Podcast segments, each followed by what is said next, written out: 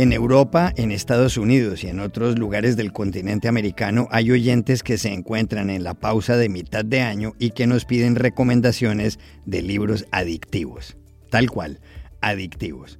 Eh, también piden esas recomendaciones quienes viven en otras partes. Quizá el género literario más adictivo y más de moda es la llamada novela negra o novela policíaca. Por eso, para hablar del tema, nuestro compañero Jorge Espinosa buscó en Barcelona a los editores de la revista especializada Solo Novela Negra, Daniel L. Hock y José Ángel, y en Buenos Aires a la escritora argentina Claudia Piñeiro.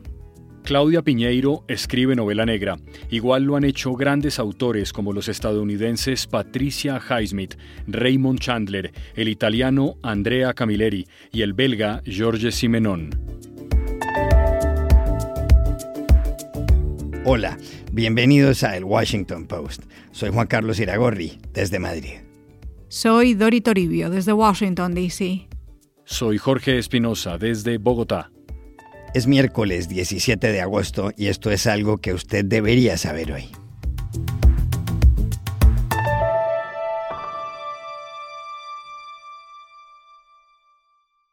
Varios oyentes nos han escrito para pedirnos que de cara a la pausa de mitad de año dediquemos un podcast a la novela negra o novela policíaca.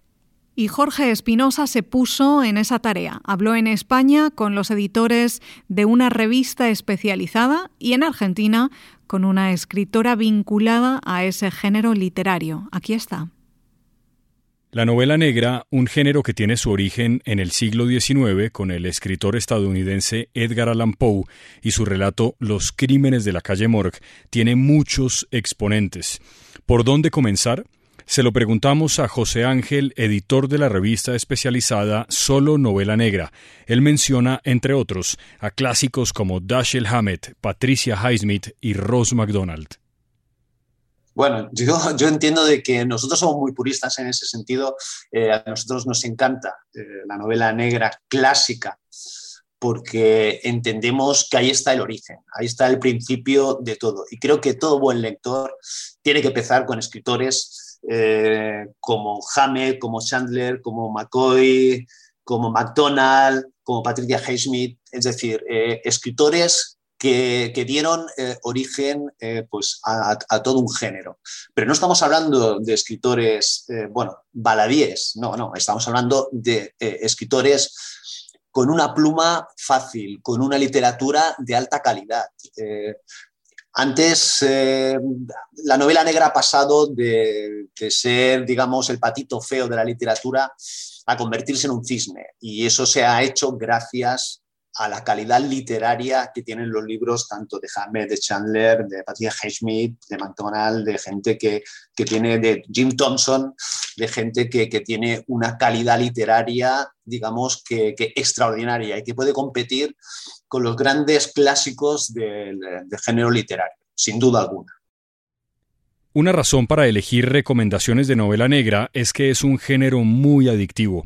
Le preguntamos a Daniel L. Hock, editor de la revista especializada Solo Novela Negra, ¿por qué?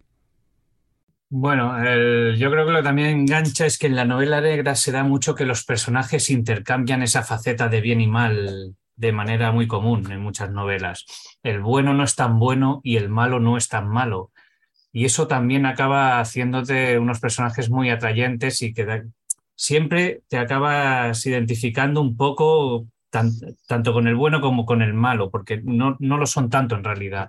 Hay siempre ese yin yang, ¿no? Con ese puntito oscuro en, en el detective que se salta las reglas y, y si tiene que pegar al, enemigo que tiene enfrente y hacer una detención horrorosa fuera de la ley, se, se pasa la justicia por donde la espalda pierde su honroso nombre.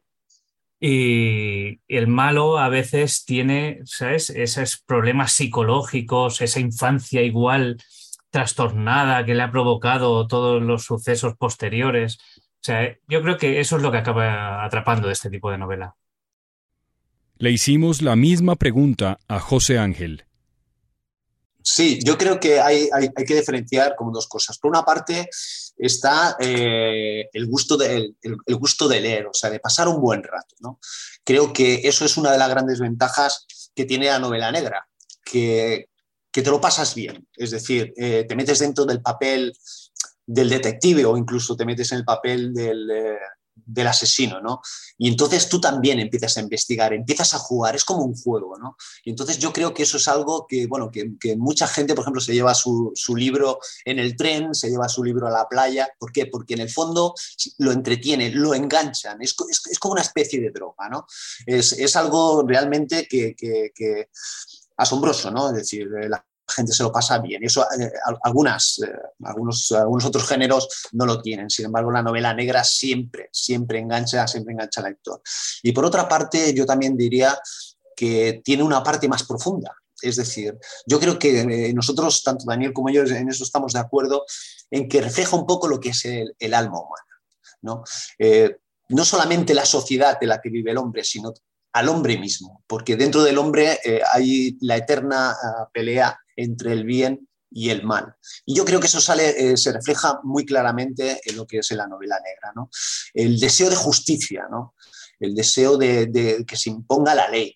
¿no? Yo creo que eso, eh, eso también cala profundamente. Es un, es un poco, es una filosofía que también defiende eh, la novela negra. Esos dos aspectos, jugar con esos dos aspectos, el entretenimiento y a la vez la profundidad que, que, nos puede, que nos puede traer eh, la novela negra, creo que es, eh, bueno, es, la unión perfecta para que el lector eh, se enganche a la novela negra.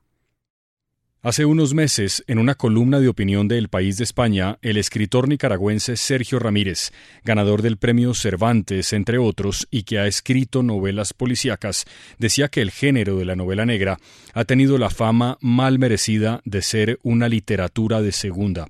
Le preguntamos a José Ángel por qué ha ocurrido eso y si todavía está pasando. Hasta hace mm, relativamente poco tiempo, eh, la novela negra eh, estaba considerada como, un género B. ¿no? tenía o no le daban la importancia, pensaban que, bueno, que es una, novela policíaca eh, al uso y que, bueno, que no podía, que no podía pues tener la calidad que posiblemente tengan otros, otros escritores o otros libros. ¿no?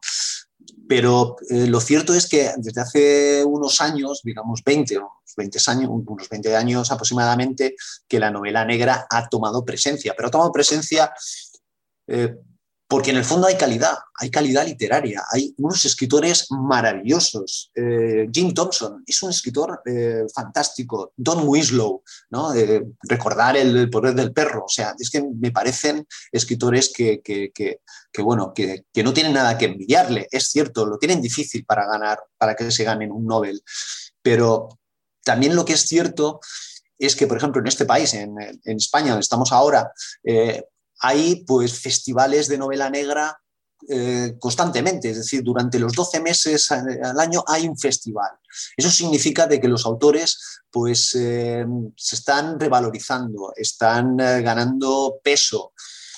autores también de, talla como Javier Cercas aquí en España, se han pasado a la novela negra. ¿no? bueno, hay una serie de escritores que, bueno, que que, ven, eh, que, han dejado un poco su género y, han, y se han refugiado un poco en la novela negra porque, ah, porque han visto que ahí también se puede escribir, y se puede escribir y muy bien, y, pueden eh, dejar la impronta de escritores, porque la novela negra, en el fondo, es, eh, es literatura, y a veces una muy buena literatura. Finalmente, contactamos en Buenos Aires a la escritora argentina Claudia Piñeiro, que publicó recientemente la novela Catedrales. Le pedimos que nos recomendara dos escritores. Bueno, quiero recomendarles dos autores de novela negra o policial, como lo llamamos en Argentina. Eh, una es una autora española, Marta Sanz, una autora que yo admiro muchísimo. Eh, escribe también otros géneros, pero tiene una trilogía en novela negra que a mí me encanta. Eh, su primera novela de esta trilogía se llama Black, Black, Black, la publicó Anagrama en el 2010. Y ahí aparece por primera vez su detective, que va a seguir en esta trilogía, que se llama Arturo Sarco, que tiene características muy diferentes a otros detectives, las dejo que las descubran ustedes como lectores. Eh, vuelve a aparecer en Un buen detective no se casa jamás, que es del 2012, y en Pequeñas Mujeres Rojas, tiene una participación muy secundaria, pero es la novela que termina la trilogía, Pequeñas Mujeres Rojas, y es la novela que a mí más me conmueve de Marta, porque además de ser una novela negra o novela policial, es una novela política, se mete con el tema de la, llamada Guerra Civil Española, con qué pasó con esos muertos, dónde están sus cuerpos, con las fosas comunes, con muchas otras cosas que en España cuesta todavía este, revisar, ¿no? y que por suerte en los últimos años se está revisando. Y el segundo recomendado es Horacio Convertini, un autor argentino muy potente de una literatura negra que, que gusta mucho en Argentina. Tiene varios libros. Su primera novela, La soledad del mal, ganó el premio Silveiro Cañada en la, en la Semana Negra de Gijón.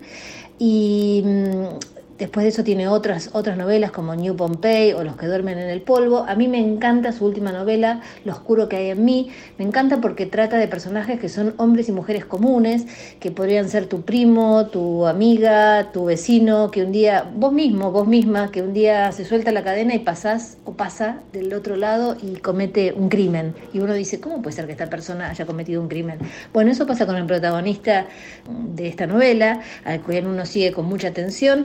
Eh, eh, y hay otros temas también en, Lo Oscuro que hay en mí, por ejemplo, la muerte del padre, un tratamiento psicológico de los personajes muy interesante, el amor y el desamor, los secretos. Creo que la van a disfrutar mucho.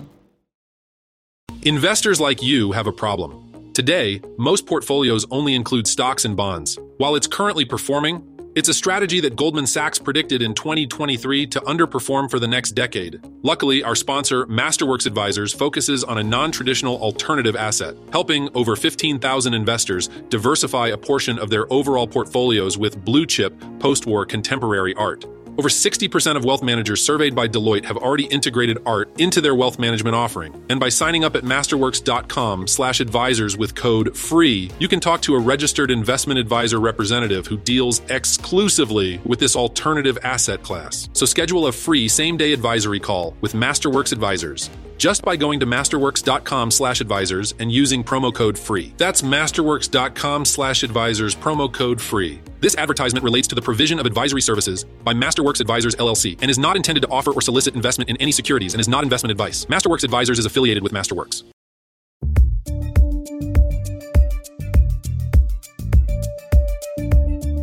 Y aquí termina el episodio de hoy de El Washington Post, El Guapo. En la producción estuvieron Cecilia Favela y John F. Burnett. Por favor, cuídense mucho. Y pueden suscribirse a nuestro podcast en nuestro sitio web, elwashingtonpost.com, seguirnos en nuestra cuenta de Twitter, arroba el post, y también nos encontrarán en Facebook buscando el Post Podcast. Chao, hasta la próxima.